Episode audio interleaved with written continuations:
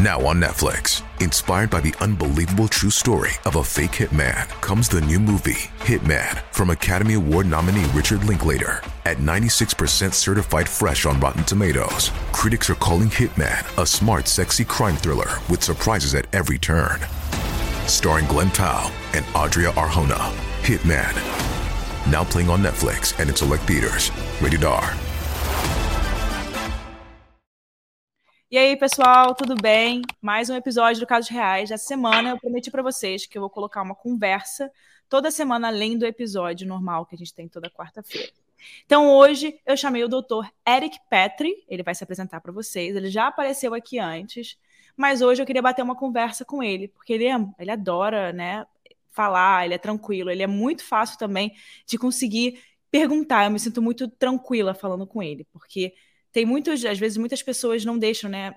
Especialistas não deixam a gente é, fazer perguntas bobas, perguntas que às vezes para vocês são perguntas bobas, mas para a gente que está aqui do outro lado não, não são, são dúvidas que a gente tem. Então eu fico muito tranquila de fazer essas perguntas para você. É, primeiramente, é, tudo bem? Como é que você está? Tudo bem, Erika. Obrigado pelo convite. É um prazer estar com vocês aqui, é, prestando qualquer esclarecimento sobre psiquiatria forense. E aí fala sobre o seu Instagram, seu perfil novo, divulga e faz a divulgação. É, então, eu sou, meu nome é Eric Petri, né? Como a Erika falou, eu sou psiquiatra forense pela FRJ e é, sou médico do Tribunal do Trabalho, aqui no Rio de Janeiro.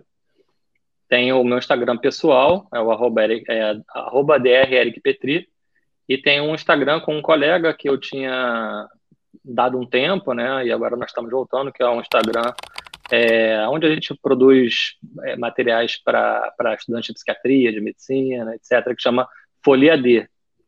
F-O-L-I-E-A 2. Vou colocar aqui embaixo, para quem D. quiser olhar. É, eu já dei uma olhada, tá bem legal o conteúdo, acho muito interessante, adoro ficar olhando esse tipo de tema. Mas enfim, hoje eu trouxe você aqui para um tema específico. A gente traz nessas conversas um tema principal.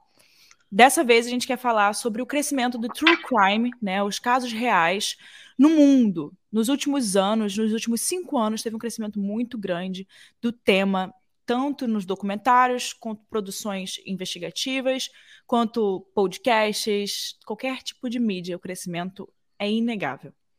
E não diminui. Agora eu queria te fazer uma pergunta. O que, que você acha que no ser humano tem, nas pessoas, é, o que, que, tem dentro da gente que faz com que a gente tenha esse, essa curiosidade, esse faz, essa, essa vontade de pesquisar casos reais, crimes, né, assassinatos, na sua visão? Claro.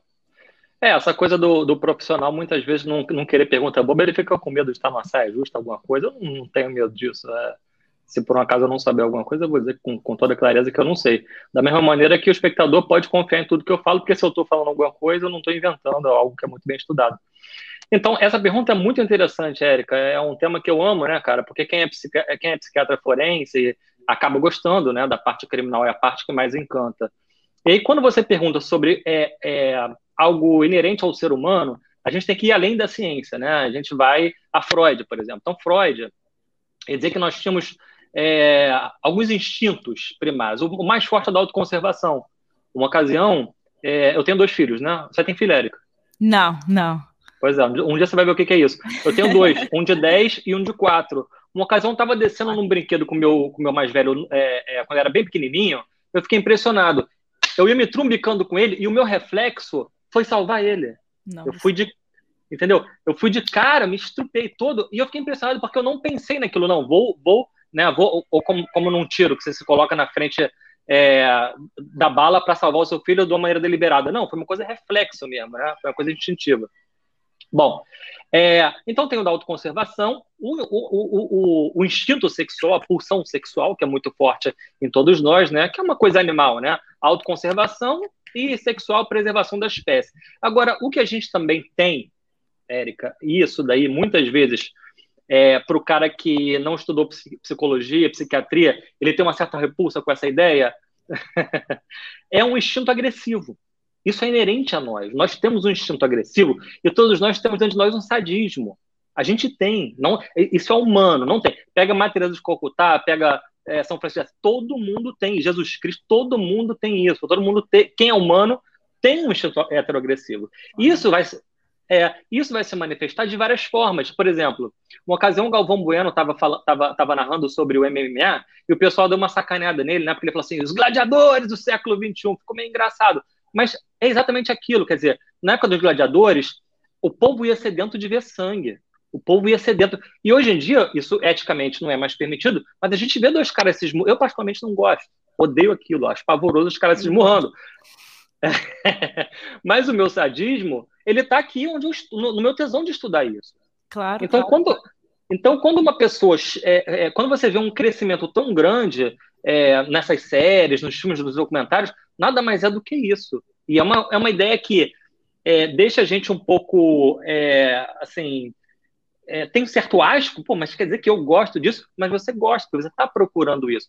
O povo está procurando isso, a população, a sociedade. Não é à toa que tem crescido, né? Então, quando você pergunta, Eric, qual é o motivo humano? É esse. A gente tem esse instinto e, de alguma forma, existe algum tipo de, de satisfação, de fascínio em ver esse tipo de coisa horrorosa, né? Mas aí entra também, não quero dizer que a gente é um animal mau, não. Entra toda a nossa parte boa, a gente fica apavorado com a situação nossa, que troço horrível, gente, como é que isso é capaz de acontecer, né? Sim, e sim. a empatia, que é o que nos torna bons. Então, todos nós temos uma parte boa e uma parte ruim. Então, essa parte, que, é, na maior parte de nós, a gente tem uma empatia que fica, meu Deus, mas como é que isso pode acontecer? Como é que. Né, você se coloca na pele do outro e você fica meio apavorado com essa situação. Inclusive, o tema do se pessoa, essas pessoas são 100%, 100 ruins, né? Foi o último tema do, da nossa conversa aqui. Mas uma coisa que eu, pesquisando sobre esse tema, eu encontrei é que um dos motivos também para a gente ter essa vontade de assistir true crime, de saber sobre esses casos, é a vontade também da gente se manter seguro, da gente tentar evitar que aquilo possa acontecer com a gente. Na nossa cabeça, a gente achar que essas experiências das outras pessoas podem nos ajudar a gente não sofrer o mesmo. Ou, ou olha, isso daqui essa menina fez, eu não vou fazer, nunca então você acha que isso também é, tem uma relação, assim, é não só o da gente ter esse fascínio é, que está dentro da gente, né, como ser humano, mas também como um, uma certa proteção? Total, total. É isso que eu te falei, Erika, é uma, é uma maneira, é, é, uma coisa muito, muito primordial do ser humano. É lógico que existem, além disso, para além disso, milhões de outros motivos pelo qual a gente se encanta claro. para ver isso. E um deles é justamente o medo. Quer dizer, você, você quer entender qual é o perfil daquele cara, você quer entender qual foi o mole que aquela vítima deu. Muitas vezes não deu mole nenhum, foi um azarado completo. Mas você Sim. quer entender, poxa, como é que eu posso me proteger? Ah, mesmo que eu estiver aqui numa cidade do interior dos Estados Unidos super pacata, poxa, talvez seja bom eu trancar a porta, porque não vai não, ter um ladrão, mas pode ter um, um alucinado desse, né? Enfim. Então, existe isso também, né? Um medo, né? Uma maneira de se proteger. E aí, Aí eu vou elogiar muito o teu programa aqui, porque o que acontece? A maneira como as pessoas colocam isso é de uma maneira muito espetaculosa, né? A mídia é muito sensacionalista. O que sai nas capas de jornal normalmente são as coisas espetaculosas. E você não, você traz os profissionais aqui para poder é, esclarecer para as pessoas. E isso serve para você entender o perfil, porque fala-se muita besteira, né? Para você entender o perfil de quem comete o crime e para você ver como é que você pode se proteger de uma situação dessa? Né? Quais são os sinais, os indícios né, de, dos criminosos, dos, dos, dos locais, dos modos operantes, enfim. Sim, sim, obrigada, obrigada. A gente tenta, eu, eu, odeio falar, eu não odeio falar sobre coisas que eu não tenho é, 100% como falar sobre aquilo. Então, por isso que eu gosto de trazer outras pessoas. É, uma coisa que ao longo do tempo, nosso podcast aqui, inclusive, ele é 87% público feminino. E uma coisa que me pegou, eu peguei pensando bastante sobre isso, pesquisei muito sobre isso no início do ano, foi por que, que as mulheres gostam mais de true crime do que os homens. E se você está andando na rua, você conversa com alguma pessoa, são sempre as mulheres que sabem sobre os documentários true crime, que conversam com você sobre o que aconteceu. E, e realmente a maioria do público feminino no podcast True Crime é, 100, é, é 80 para cima feminino. E eu queria saber a sua opinião, como especialista, a sua opinião mesmo, não precisa vir dado, nada disso, é a sua opinião. Por que, que você acha que é, tem mais mulheres, e por que, que as mulheres gostam mais de true crime? É, então, aí eu já não vou te passar um dado científico, vou sim, te passar a minha opinião.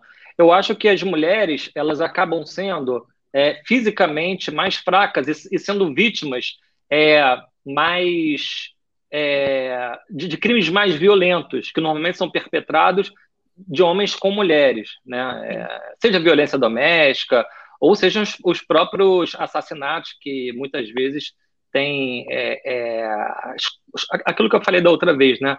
É, o homem quando vai cometer um crime ele comete de uma maneira muito é, é, assim esparteja, faz aquela estrepulha toda e acaba sendo uma coisa muito mais sádica do que quando é o contrário, uma mulher cometendo um crime, né? Além do que tem essa questão que você falou também, né? Assim, a mulher, ela como é, é teoricamente mais indefesa do que o homem, ela vai procurar muito mais consumir esse tipo de produto para poder se proteger também, né? Mas isso, isso assim, é, eu nunca li nada com base científica de que mulheres tem preferência por true crime, entendeu, Erika? Eu tô tentando elaborar aqui alguma coisa que faça sentido. Sim. O que eu vi, que é de acordo com uma é, psiquiatra forense dos Estados Unidos, é que ela falou que as mulheres têm mais empatia do que os homens. E por isso que elas é, ficam mais é, realmente sentem mais empatia pela história da vítima.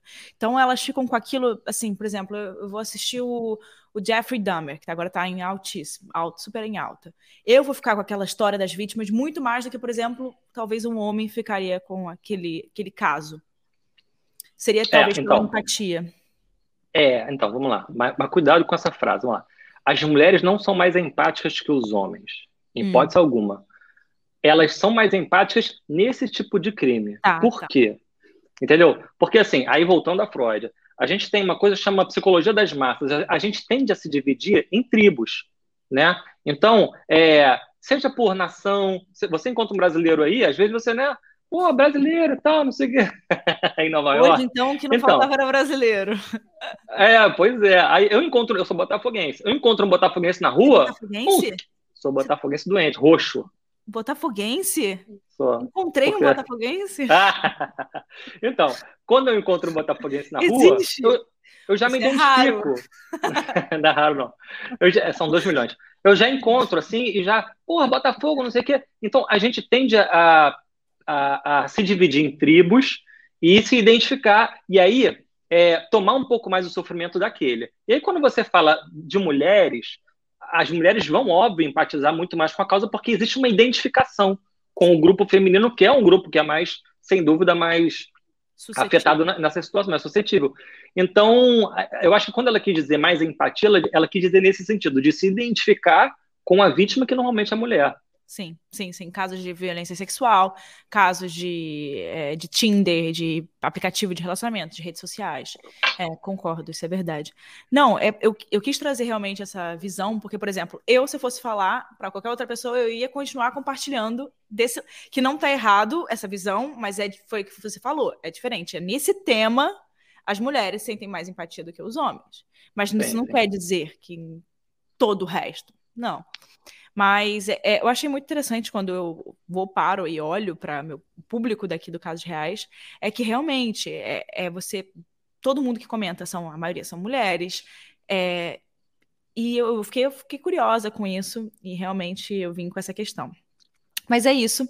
Hoje eu queria só te, só te fazer algumas perguntas. É, você tem mais alguma coisa para adicionar sobre esse tema? Por que, que você acha que isso gera tanta curiosidade nas pessoas? Por que, que você, se você acha que esse tema talvez vai diminuir daqui a alguns anos ou não?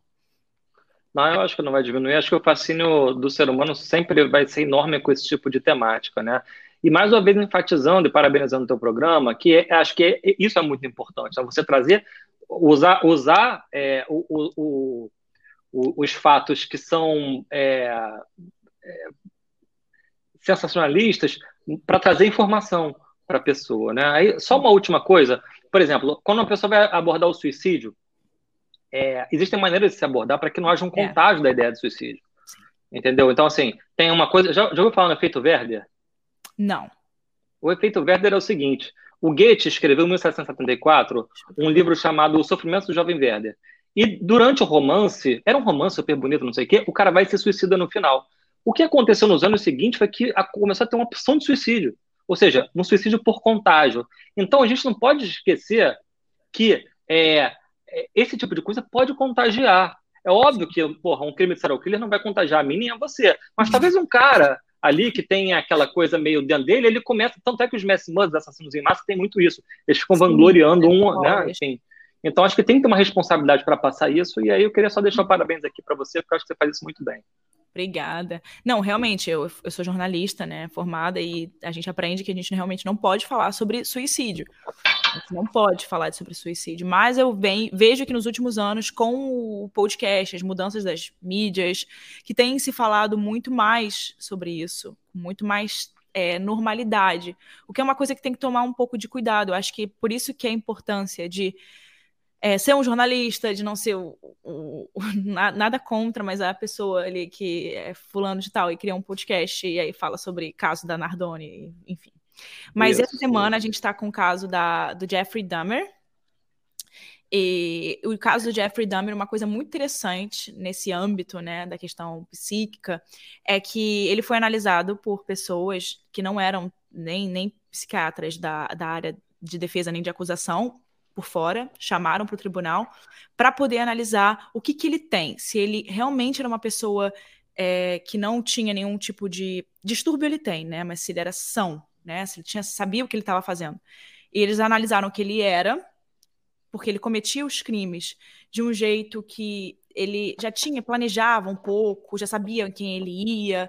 Então ele não era impulsivo.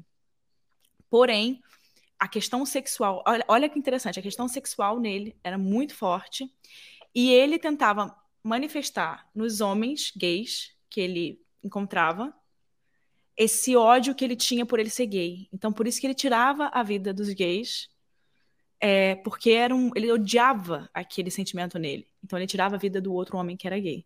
Eu achei isso muito, muito incrível, essa análise. É, mas assim, Erika, é, normalmente o, o, o, o serial killer ele tem uma perversão sexual e, ao mesmo tempo, Sim. ele tem um ódio que não cabe dentro dele, no caso de Jeffrey Dahmer, com outros homens, pelo fato dele ser homossexual e não se aceitar. Mas no caso de outros homens, é contra a mulher. Normalmente contra Sim. a mãe, muitas vezes, né? Então é Sim. isso que acontece. Mas ele, sem dúvida, não padece de nenhuma, nenhum transtorno psiquiátrico. Os modos operantes dele são muito clássicos de um serial killer, um cara totalmente perverso, né? Aquela, aquela coisa bem típica, né? Muito, muito. Esse é um caso que traz muitas, muitas coisas. A questão é, racial também, né? Porque, enfim, um homem branco, olhos claros, né? Que passou por várias, várias coisas e ninguém nunca notou. Então, esse caso, assim, realmente chama atenção. E a gente trouxe no podcast, deixando claro que não tem. que a, a série é, é um pouco fictícia, né? Então a gente gosta de trazer, dizer que isso é um caso real, isso não é uma ficção, é um caso real. E que nem tudo que está ali é verdade. Eu, pelo menos assistindo, eu achei que o Jeffrey Dahmer virou um cara maneiro, tipo, maneiro na série, assim, parecia que é, é bizarro como eles conseguem modificar a imagem, né? Enfim, não sei se você é. assistiu. Não, não, não assisti, mas eu conheço muito bem a história dele. E, e, é interessante, também tem um outro, um outro seriado, não é serial killer, mas pega um psicopata muito é, muito conhecido, que foi o da Síndrome de Estocolmo, chama Clark sim, a série. Sim, sim, sim, sim. É, é, é, um psicopata que ele é tão sedutor que você, em alguns momentos, você gosta dele na série, né? Mas é um psicopata, psicopataço, né? Sim, sim. E o Jeffrey Dahmer é... E a capacidade desses caras de seduzir, de mentir, de ludibriar é tão grande que ele, uma ocasião, um dos primeiros crimes dele, se não me engano, foi um dos primeiros crimes, com certeza, ou, não sei se foi o primeiro, ele foi pego, você sabe disso, ele foi, ele foi parado numa, numa blitz por dois policiais e, e tinha um corpo na mala. Sim. E ele, ele foi tão frio que os caras não olharam a mala. Depois, na outra situação, ele, ele com, com dois policiais, um, um, um, um chinesinho saiu é, é, conseguiu fugir e ele consegue, não, não, esse aqui é meu namorado de trás de volta. Quer Exato. dizer, é, é, a frieza de um, de um psicopata, não tem outro diagnóstico desse cara, é um psicopata Exato. de marca maior. E, e também porque eu acho muito porque ele era uma pessoa branca, loura, de olhos claros, e que aí você fala, ah, não, esse cara aqui parece um nerd, tá tudo bem, é. Só, só, é gay. É. E eles colocam, é. isso fica muito claro, né? Eles colocam assim, parece que naquela época tudo de errado dele talvez fosse porque ele fosse gay. Então eles colocavam, ah, não, é um problema gay. É porque é gay. Exatamente. Mas Exatamente. enfim, esse caso é um caso que tá muito em alta. Eu, eu, já, eu já falei, eu sempre falo aqui no meu podcast que eu odeio trazer serial killer. Odeio o caso de serial killer. Porque eu acho que é a perversão pela perversão. Eu não acho que não, a gente não consegue ajudar a nada a, a acontecer, a gente não consegue divulgar aquele caso, a gente não consegue é, lembrar da vítima, porque das vítimas até a gente consegue lembrar, mas as coisas muitas vezes já, já foram encerradas, virou mais uma coisa mais espetáculo, virou um espetáculo, né? As pessoas é. criam um espetáculo. Então eu trago porque as pessoas pedem, mas porque Netflix só se fala da série do cara. Mas assim, para você também deve ser muito importante pesquisar essas pessoas, né? Sim, claro. Tem que ter estômago, né? Já faz um bom tempo que eu, não, que eu não leio sobre, mas eu lia um pouquinho, ficava dois meses sem ler, depois eu lia outro. É pesado, é pesado. Tem que ter muito estômago. É. Eu é. até no dia do Jeffrey Dahmer, quando eu gravei, eu queria gravar outro. Eu queria gravar outro episódio de um outro caso junto. Eu não consegui. 40 não, minutos falando, eu não consegui. Eu falei, não vou gravar hoje. Outro, sabe? Mas enfim, muito obrigada, Eric. Eric Eric, muito obrigada pela parceria, por fechar de conversar assim em cima da hora. É, eu, eu, te posto assim que, que eu postar, eu te mando. Vou tentar postar logo. E, enfim, não faço nenhum corte aqui. Então é isso aqui que vai ao ar. Então, pra, só para a galera saber que a gente não está cortando nada dessa conversa. Tudo que está aqui vai ao ar. Então é isso. Vejo vocês no próximo episódio do Casos Reais. Quarta-feira a gente está aí com mais um episódio. Muito obrigado, Eric. Se quiser falar mais alguma coisa, eu vou colocar o seu Instagram aqui na tela, sempre, e na descrição. Então, qualquer coisa que vocês quiserem mandar, perguntar, e também sigam, sigam ele, por favor. Que ele dá muita moral aí para casos reais e também é um, um ótimo profissional e está postando muita coisa interessante. Muitas pessoas aqui do Casos Reais são estudantes de direito, são pessoas que estão fazendo o Enem para poder entrar em psiquiatria, psicologia. Então, acho muito legal acompanhar esse perfil. Legal, Érica. Obrigado. Beijo grande aí. Boa noite. Obrigada.